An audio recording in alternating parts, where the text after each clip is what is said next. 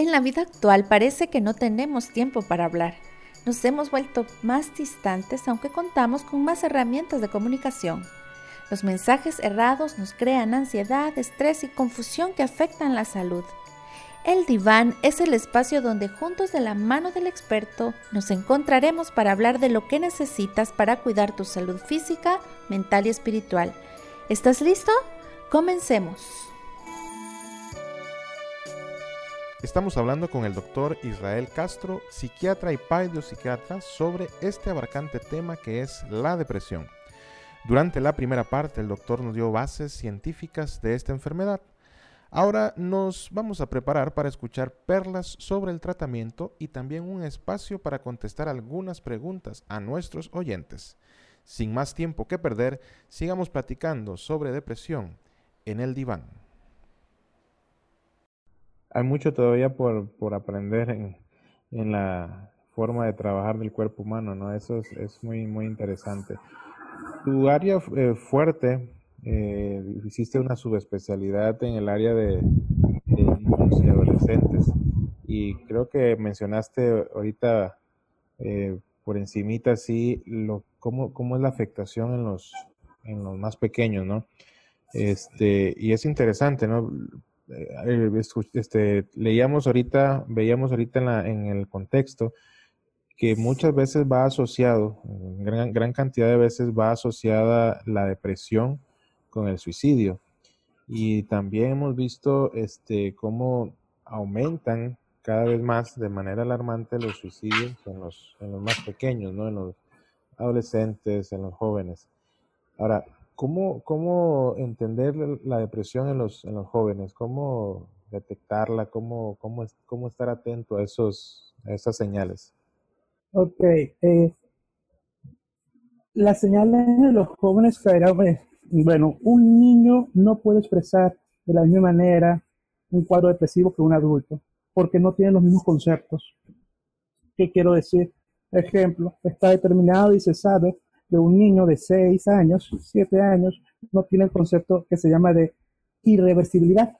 Este es un concepto en el cual el niño aún no entiende que las cosas pueden ser irreversibles, que no hay marcha atrás. Estos conceptos se requieren ah, de ciertas funciones mentales un poco más complejas, como es la función de la abstracción un niño no tiene la función de la abstracción. La muerte es, a final de cuentas, un concepto abstracto. ¿Qué quiero decir? Que un niño no entiende muy bien, un niño de 5, 6, 7 años no entiende en su totalidad el concepto de muerte. Por eso es mucho fácil explicarle a los niños que alguien murió, que alguien está durmiendo. Porque pues el niño puede entender que está durmiendo, pero no puede entender que esté muerto. Ah, no sé si se acordarán la película Buscando a, Nemo, donde cuando la hija de la sobrina del dentista agarra la bolsita, ¿no? Y, está batiendo el pececito por eso, porque ella no entiende. Ella lo que eh, pide y exige es que lo despierten. Porque pues ella quiere jugar con el pececito, pero no entiende ese concepto. ¿Qué quiero decir entonces con esto? Que pues no esperemos una idea de muerte de un niño que es parte del criterio de depresión es parte del criterio de un cuadro depresivo. No esperemos una idea de muerte. La tristeza también es parte de, unos, de los síntomas un poco más complejos, porque un niño no va a expresar la tristeza igual que expresaría un adulto. Un niño expresaría la tristeza con síntomas de irritabilidad, con dificultades para calmarse, con este, pataletas y berriches frecuentes. ¿okay? Esos serían síntomas que pudieran llegar a expresar un niño menor de 6 años. Quejas somáticas, dolor de cabeza, dolor de estómago, frecuentemente sin razón alguna, rechazo para cumplir los roles, rechazo para jugar, rechazo para ir a la escuela. Entonces, eso podría ser de un niño. Los adolescentes cambiarían un poco más. Los adolescentes entonces expresarían, no solo a ellos sí expresarían un poco más con tristeza, también con síntomas de irritabilidad, pero los síntomas más evidentes serían con el contexto social, aislamiento, eh, apatía, anedonia, abulia, que tienen que ver más también con esa relación, muy bien, con el otro. También su relación con él mismo y el ambiente, una pérdida de higiene y del niño, muy bien, eh, una situación tal donde el niño, el adolescente no, el joven no esté preocupado, si usualmente, usualmente hay, cierta oposición a la limpieza, en estos pacientitos puede haber no solamente una oposición más marcada, sino también una desinterés total, muy bien, para, para lograr una, un aseo adecuado. En los muchachos, eh, vamos a hablar de los adolescentes.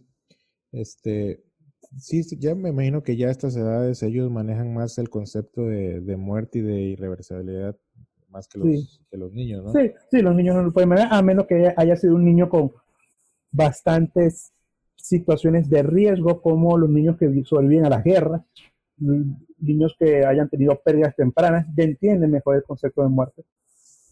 Pero los adolescentes sí lo entienden. Y el problema de los adolescentes no es en sí la tristeza y la irritabilidad. El problema es la impulsividad.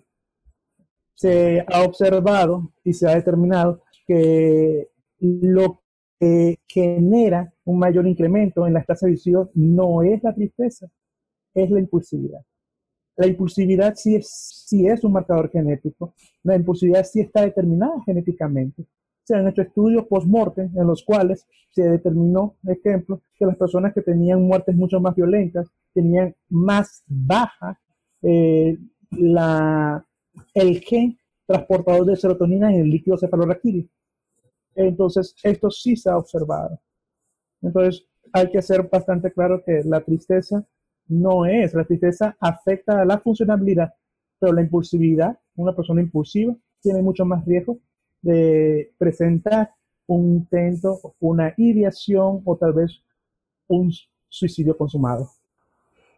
Eso de los impulsos es algo de, cuidado, ¿no? Porque me ha tocado estar cerca incluso de, casos de suicidios eh, de jóvenes y que muchas veces, digo, mm, no en la parte como médico, sino quizá como, cercano a la familia, y este, a veces es, es difícil poder comprender por qué se desencadenan ciertos eventos, ¿no? Entonces podemos entender que la impulsividad realmente juega un papel que al final es una jugada traicionera, ¿no? Probablemente el joven no quiere eh, cometer esto. Claro, no quiere llevar el acto y, al final de cuentas obtener esa fatal finalidad, esa finalidad fatal. Pero pero sí, eh, esto es otro tema interesante porque hay que hablar también con respecto a los intentos suicidas, hay que hablar de letalidad e intencionalidad, ¿no? No todos los mismos intentos se miden igual, también existen ciertos estudios para valorar, cuáles serían los intentos con mayor letalidad los y la, el individuo con mayor intencionalidad, porque esos son los que probablemente habría que resguardar un poco más. Muy bien. No me quiero meter más en el, en el tema del suicidio porque también es otro tema bien amplio. Este, pero quiero mantenerme más en la línea de, la depresión. Hemos hablado eh, bastantes puntos eh, acerca de cómo detectarla, cómo saber eh, hacer la diferencia entre la enfermedad, entre los estados de ánimo. Ahora, ¿cómo podemos, cómo podemos tratarla? Yo escuché por ahí a una persona que decía eh, me comentaba, yo creo que así como tenemos un eh, pediatra de niño, tenemos un pediatra de cabecera, como podemos tener un médico internista de cabecera, eh, él me decía, yo creo que debiéramos tener un psiquiatra de cabecera, ¿no? Como parte de, nuestro, de, nuestros médicos que debemos estar viendo con regularidad. Ahora, ¿cómo, cómo abordar este, este, esta enfermedad si ya está instaurada como tal? primero hay que entender entonces que reconocerlo como una enfermedad. Y como enfermedad entonces es reconocerlo de que se necesita un tratamiento. Ojo, al hablar de tratamiento no solamente hablo de un tratamiento farmacológico, sino también hablo de toda una serie de esquemas para ayudar a mejorar muy bien y disminuir la vulnerabilidad de presentar los cuadros depresivos. El tratamiento farmacológico, las guías mencionan y son claras al respecto. ¿Qué quiere decir? No se busca con tratamientos farmacológicos hacer pacientes crónicos. No se busca eh, con el tratamiento farmacológico que tomen medicamentos de por vida. se busca es mejorar muy bien algunos aspectos para que el individuo pueda cambiar. El detalle es que vivimos una sociedad con dificultades para realizar cambios o dificultades para poder invertir en un tiempo en situaciones que puedan generar cambios, como cuáles es mucho más fácil para individuos abrir y cerrar la boca y tomar un medicamento que probablemente realizar cambios necesarios para poder disminuir la vulnerabilidad. Al decir cambios necesarios es asistir también a un psicólogo, a realizar actividades físicas, realizar actividades de relajación, realizar actividades que pudieran fomentar un mejor mecanismo para liberar el estrés.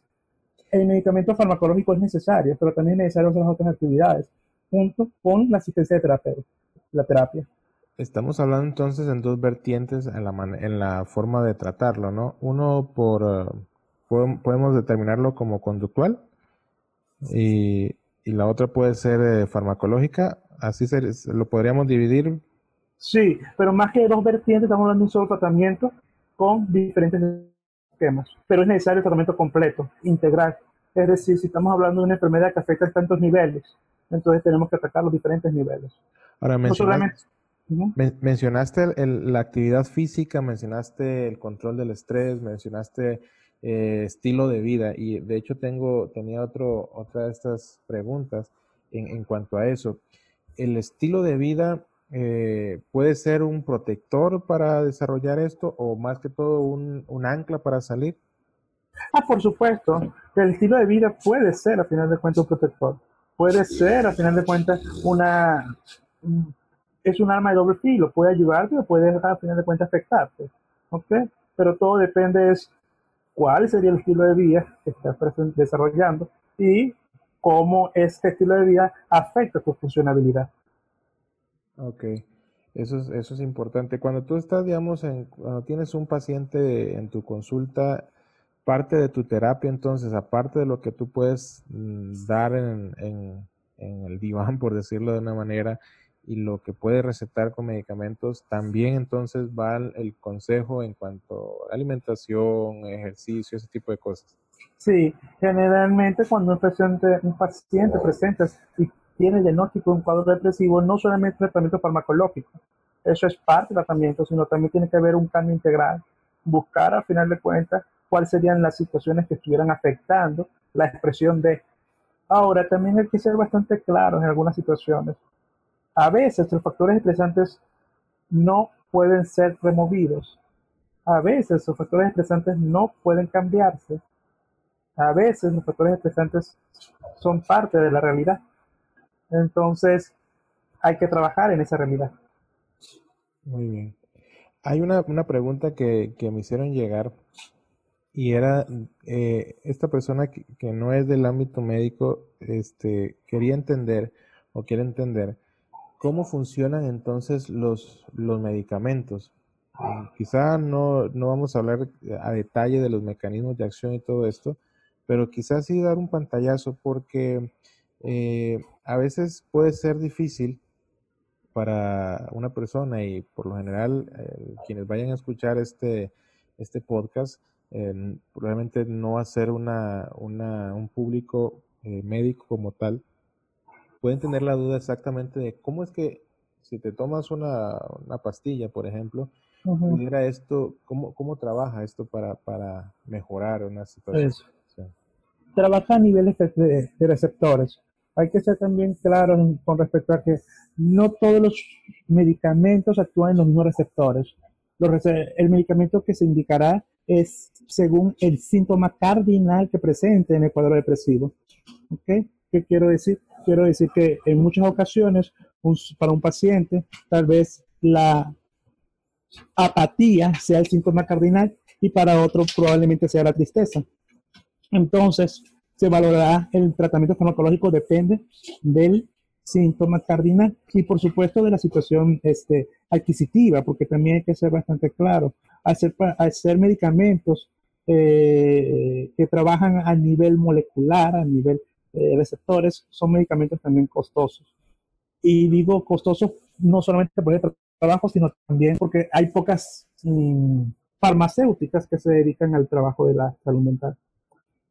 El medicamento, generalmente la, la hipótesis de las aminas, que es la que más reconocida está, es que una de las cosas que se han observado es que los pacientes que toman lo que se llama eh, inhibidores selectivos de captura de serotonina, eh, son los, antidepresivos más comunes, actúan bloqueando muy bien una, la recaptación de una sustancia.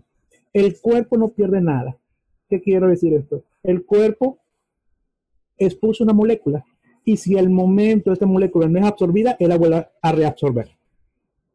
Entonces lo que se hace es que se inhibe eso para que la molécula se mantenga mucho más tiempo en el espacio presináptico, en el espacio, y le dé oportunidad a la otra neurona para poderla captar. Eso hace que entonces los medicamentos, sobre todo los antidepresivos, sean lentos. Es decir, se van a tardar alrededor de 4, 6, hasta 8 semanas en hacer efecto. Porque, porque el bloqueo es gradual y no actúan rápido. Ok, ok.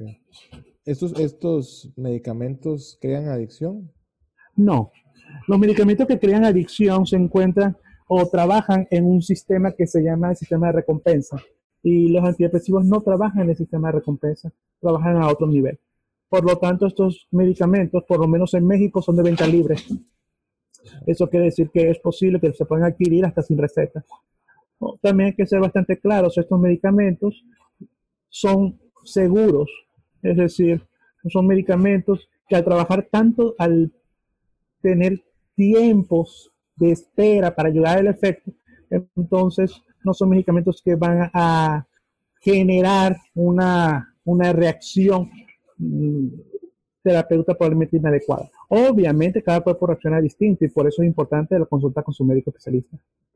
Entonces, haciéndolo quizá en un pequeño resumen, hay neurotransmisores, sustancias, ¿verdad? Que genera el cuerpo, eh, que a nivel cerebral son necesarias para hacer este, conexiones y cuando esas conexiones no se dan adecuadamente, no se están produciendo, estos medicamentos nos ayudan a que se den este tipo de, conexiones, ¿no? Es lo que, lo que entiendo, lo que entiendo de esta forma. Ahora, hablaste de serotonina hemos escuchado eh, comúnmente hablar de serotonina, hablar de las endorfinas. Eh, estas pueden ser un tipo de, neurotransmisores que pudiéramos estimular con estilos de vida, con el... Por supuesto, se estimulan no solamente con estilos de vida saludables, sino también se estimulan de manera directa. Para ser más claro, se estimulan con el ejercicio, se estimulan con este, grupos de apoyo, se estimulan con la relajación, se estimulan hasta con el sol este, que se estimulan con una buena alimentación. Sí, sí, se ha determinado. Ojo, y eso que ser bastante claro.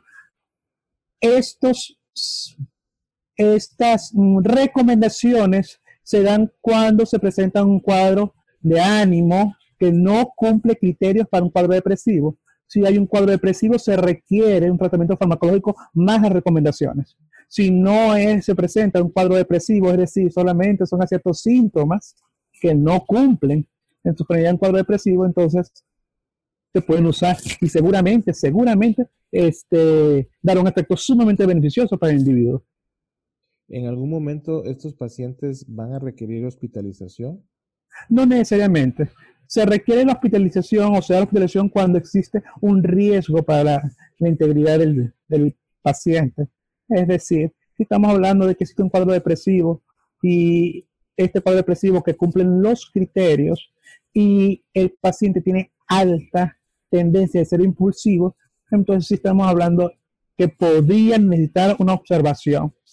Estas recomendaciones se hacen cada vez mucho más eh, rígidas si existen los antecedentes, como antecedentes de intentos suicidas o antecedentes de historias familiares de suicidio. Existen también ciertos mm, patrones que se valoran en pacientes. Por ejemplo, se sabe que un los hombres tienen más alta probabilidad de llegar a cometer suicidio que las damas. Las damas tienen más alta probabilidad de llegar a tener los intentos, pero los caballeros lo consuman con mayor este, estadística. Y desempleado es otro factor de riesgo. Otro factor de riesgo es enfermedades crónico-degenerativas. Otro factor de riesgo sería eh, soltero, viudo, divorciado, es decir, que no tenga una red de apoyo. Uno de los factores de riesgo que también se ha determinado, se ha estudiado, es que no tenga una ah, afiliación religiosa. Se ha determinado que los pacientes que tienen eh, credos mm, ayudan a tener mayor credos religiosos, ayudan a tener mayor probabilidades para evitar el, suicidio. Muy bien. Ahorita estamos viviendo en un eh, tiempo, en el mundo actual, estamos dentro de la pandemia famosa del coronavirus, ¿no? Del COVID-19. Eh, ha aumentado los casos de depresión a raíz, estamos viendo que pues muchos pacientes pierden sus trabajos, eh, hay mucha ansiedad, hay, hay, factores que pudieran incidir. Eh, ha aumentado considerablemente eh, los casos de, depresión a raíz de lo que estamos viviendo. Sí, sí, este, a veces sucede, y esto es muy típico de la sociedad, que camuflajeamos los síntomas. A veces es probable que el trabajo sea parte de este muy bien maquillaje de algunos síntomas y que pudiéramos mantenernos distraídos. Ahora que existen ciertas restricciones, entonces probablemente pueda ser mayor evidencia de los síntomas del cuadro depresivo. También es posible que una persona al no estar acostumbrada a hacer este, frente a la frustración que esto genera, entonces es posible que pueda ser como factores encadenantes. Entonces, sí, existen dos grandes eh, cuadros que van de la mano, que es la ansiedad y la depresión. Entonces, y ahora se ha visto unas tasas que se están incrementando de manera este, evidente la, eh, la presentación de estos síntomas. Muy bien. Me, hacían una pregunta también eh, de acuerdo a este tema. Esta es una, una madre que me, me hace esta pregunta. Dice, se ha hablado siempre sobre el rock pesado como música que abona el estado depresivo. ¿Es esto verdad o, es más un mito? Estados depresivos. Ok. Aquí entonces tendremos que hacer referencia a qué tipo de depresión estamos hablando. Si la pregunta es a cuadros depresivos como diagnóstico psiquiátrico, la respuesta es no, pero sí a un estado de ánimo bajo. Por supuesto, la música influye en nuestros estados de ánimo. Es notable cómo la música puede afectar nuestros estados de ánimo y afectarlos de una manera temporal. Entonces, sí, la música que escuchamos puede afectar un estado de ánimo. Si la música que escuchamos es una música con tendencia a eh, probablemente notas bajas, también tiene que ver con la forma en que se expresa o se coordina o la, forma en que se lee la música está muy relacionada también a cuál es el resultado que se va, que se va a dar. Muy bien. Hay estados eh, que tienden a ser más propensos a que una persona desarrolle depresión. Tenemos la depresión postparto, ¿no? Que es otro, otro, otra vertiente que tiene que ver con la depresión. Y la pregunta que me hacían aquí era si existe alguna etapa de la vida humana donde es, entre comillas, por decirlo así, normal padecer de, depresión. no, no, no podemos hablar de que la, enfermedad está normalizada. Es decir, ¿existe alguna etapa en la, vida humana donde es normal tener diabetes? ¿Existe una etapa en la vida donde es normal tener hipertensión? Y estoy hablando que no es así. Se ha mal dicho que en la vejez es usual que se presenten cuadros depresivos, pero por eso hay que trabajar desde ahora para tener una buena vejez. Y al decir una buena vejez, estoy hablando de tener a final de cuentas herramientas para poder reaccionar al estrés que causa también perder ciertas habilidades o perder ciertas consideraciones. Entonces, no, en ningún momento la depresión no es un cuadro para edades eh, mayores, no es un cuadro, es el infantil, no es un cuadro que debería normalizarse, es una enfermedad y se debe tratar como tal, como una enfermedad, como una situación que merezca un tratamiento. Lo peor del caso es que hemos normalizado tanto la depresión que ya lo vemos como parte de nuestra cotidianidad. Eso hace entonces que perdamos, sin saberlo, ciertas funciones que podrían ayudarnos a alcanzar más en nuestras herramientas, en nuestros talentos, en nuestras capacidades. Porque la, depresión es una enfermedad crónico-degenerativa. Nos va quitando, nos va restando en los pacientes, en las personas que van avanzando en la edad, eh, estamos, hemos hablado ya de diferentes etapas de, la vida, ¿no? Eh, mencionaste eh, cómo se presenta en los niños, en los adolescentes, en los adultos, y incluso ahorita acabas de mencionar que también en pacientes, en adultos mayores puede llegar a haber depresión y que una de estas causas puede ser la no preparación para afrontar esta etapa de la vida eso pudiera ser una algo que, lleve a una persona a desarrollar síntomas de depresión. Ajá, una persona a desarrollar, síntomas, sí, la respuesta es sí. Eh, y por eso es que hay que entender, en cada etapa de nuestra vida requiere adaptación. En cada etapa de nuestra vida requieren, al final de cuentas, realizar cambios. Hay personas que son sumamente rígidas a los cambios. Hay personas que se rehusan a los cambios y eso genera entonces desas, desestabilidad, eso generará que no se adapten adecuadamente y eso generará que pierdan la función. Entonces, hay que, como seres humanos, entonces hay que trabajar en eso, en la resiliencia, en la plasticidad cerebral. Estar, abiertos, abiertos a los cambios, siempre tenemos que estar abiertos a los cambios. Sí, hay cambios y hay cambios positivos, hay cambios que no se ven tan positivos pero la intención de esto es trabajar sobre ellos. Son inevitables y eso hay que entenderlos, ¿no? Pero no solamente es entenderlos, sino trabajar sobre ellos. qué importante es que... Si no se trabaja sobre ellos, entonces puede llegar a ser catastrófico.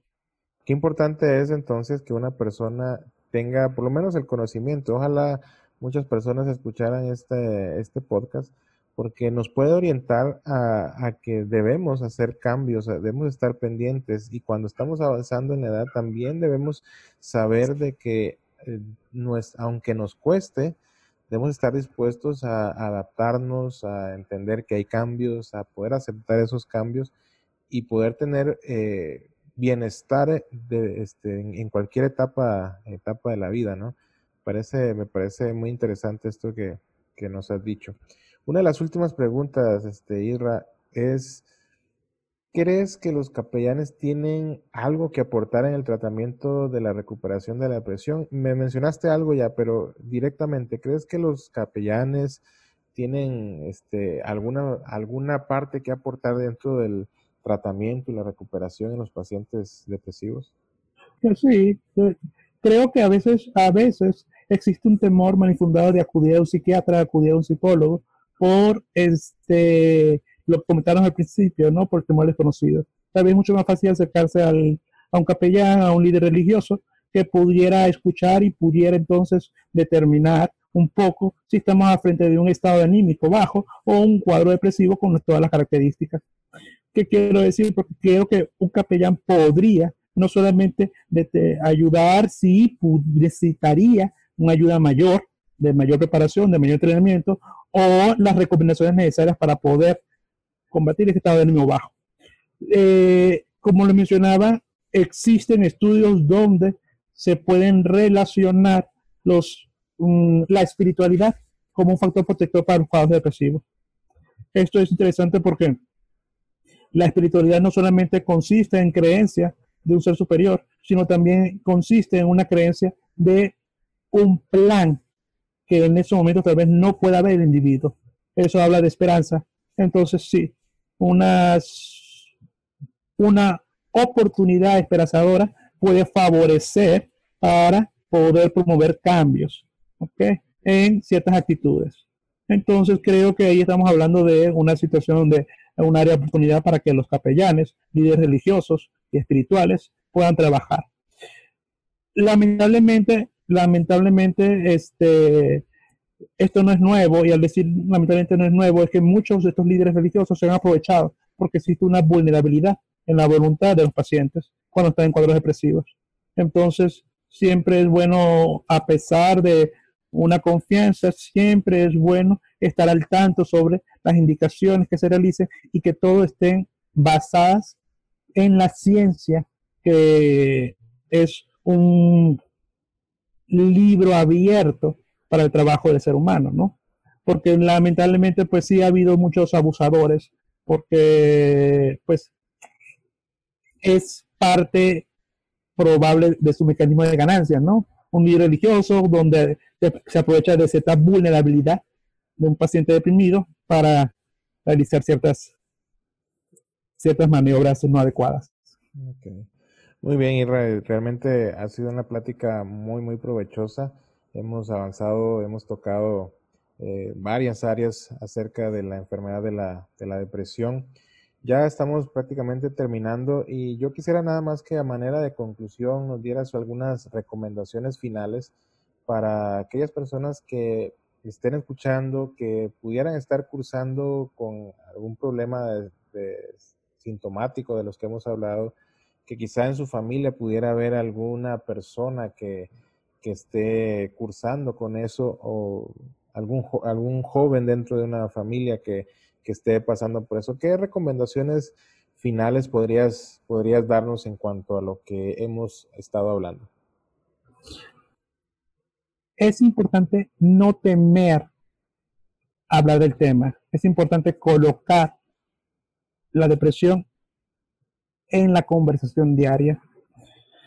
Es importante saber que se puede trabajar. Es importante que saber que se debe tratar, se debe tratar como una enfermedad es importante que el medicamento farmacológico es útil, pero es también un tratamiento que va conjunto a otras situaciones, a un conjunto a otros cambios. Eh, es importante también que no, no verlo como un sinónimo de debilidad. Es importante entender de que en muchas ocasiones la depresión depende también de factores ajenos al individuo y simplemente la respuesta a estos factores. Creo que como familia se debe también comprender que es a veces difícil hablar del tema, pero seamos prestos para oír y tardos para hablar. Creo que en muchas ocasiones a veces se juzga y en muchas ocasiones eh, solamente vemos mm, los resultados fatales cuando es demasiado tarde. Hablar del tema es parte del tratamiento. Conversarlo va a ayudar, si no a solucionarlo, por lo menos a sentirse comprendido. Muy bien, muchísimas gracias eh, Israel, muchísimas gracias doctor Israel David Castro Ramos. Ha sido un placer poder eh, tomar tiempo para platicar de esta, problemática de, salud pública, porque como leímos al principio, es realmente, hay niveles muy, muy altos de personas eh, con esta enfermedad. Nosotros vamos a estar poniendo en nuestras notas finales la forma de contactar al doctor eh, Castro. También, si usted está aquí en México, específicamente vive en Tijuana, en Baja California, eh, puede contactar al doctor Ramos, lo vamos a estar poniendo en nuestras notas donde pueden ustedes encontrarlo. Eh, si usted necesita, quiere eh, el asesoramiento, la consulta, la guía del doctor, este, y que usted lo pueda localizar. Así que estamos terminando por, este, por hoy. Esperamos que pueda usted seguir contando este podcast, pueda compartirlo, pueda escucharlo y este, pueda darnos sus recomendaciones sobre los temas que le gustaría escuchar. Así que muchas gracias. Gracias a ti, Edward, por la invitación y cualquier cosa, pues estamos atentos. Gracias también por colocar el tema sobre la mesa. Creo que es importante estos medios de difusión para que entonces estos temas que son sumamente importantes no queden nomás entre comillas, entre comadres, sino que también sean discutidos de una manera seria y científica. Muchas gracias, Irra, y la promesa es de que podamos tocar otros temas dentro del área de la salud mental contigo. Muchas gracias, que tengas una feliz noche y un saludo para todos nuestros amigos que nos escuchan. Hasta gracias.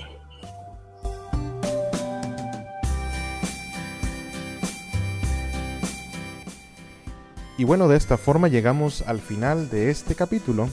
La depresión es una enfermedad que cada vez afecta a más y más personas.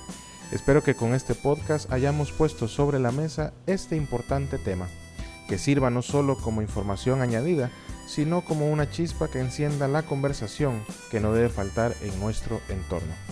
Este espacio está diseñado para impulsar el diálogo sobre temas que sean realmente importantes en la búsqueda de cuidar la salud. Probablemente han quedado preguntas por contestar. Si es así, puedes contactarnos a través de nuestro Twitter, arroba el 13 o escríbenos a nuestro correo eldrdivan.gmail.com. Estaré muy feliz de poder ayudarte. Por lo pronto no olvides escuchar, compartir y comentar este podcast en nuestras plataformas de Spotify, iBox y Apple Podcasts. De esta manera me despido hasta la próxima oportunidad, donde podemos encontrarnos nuevamente en el diván.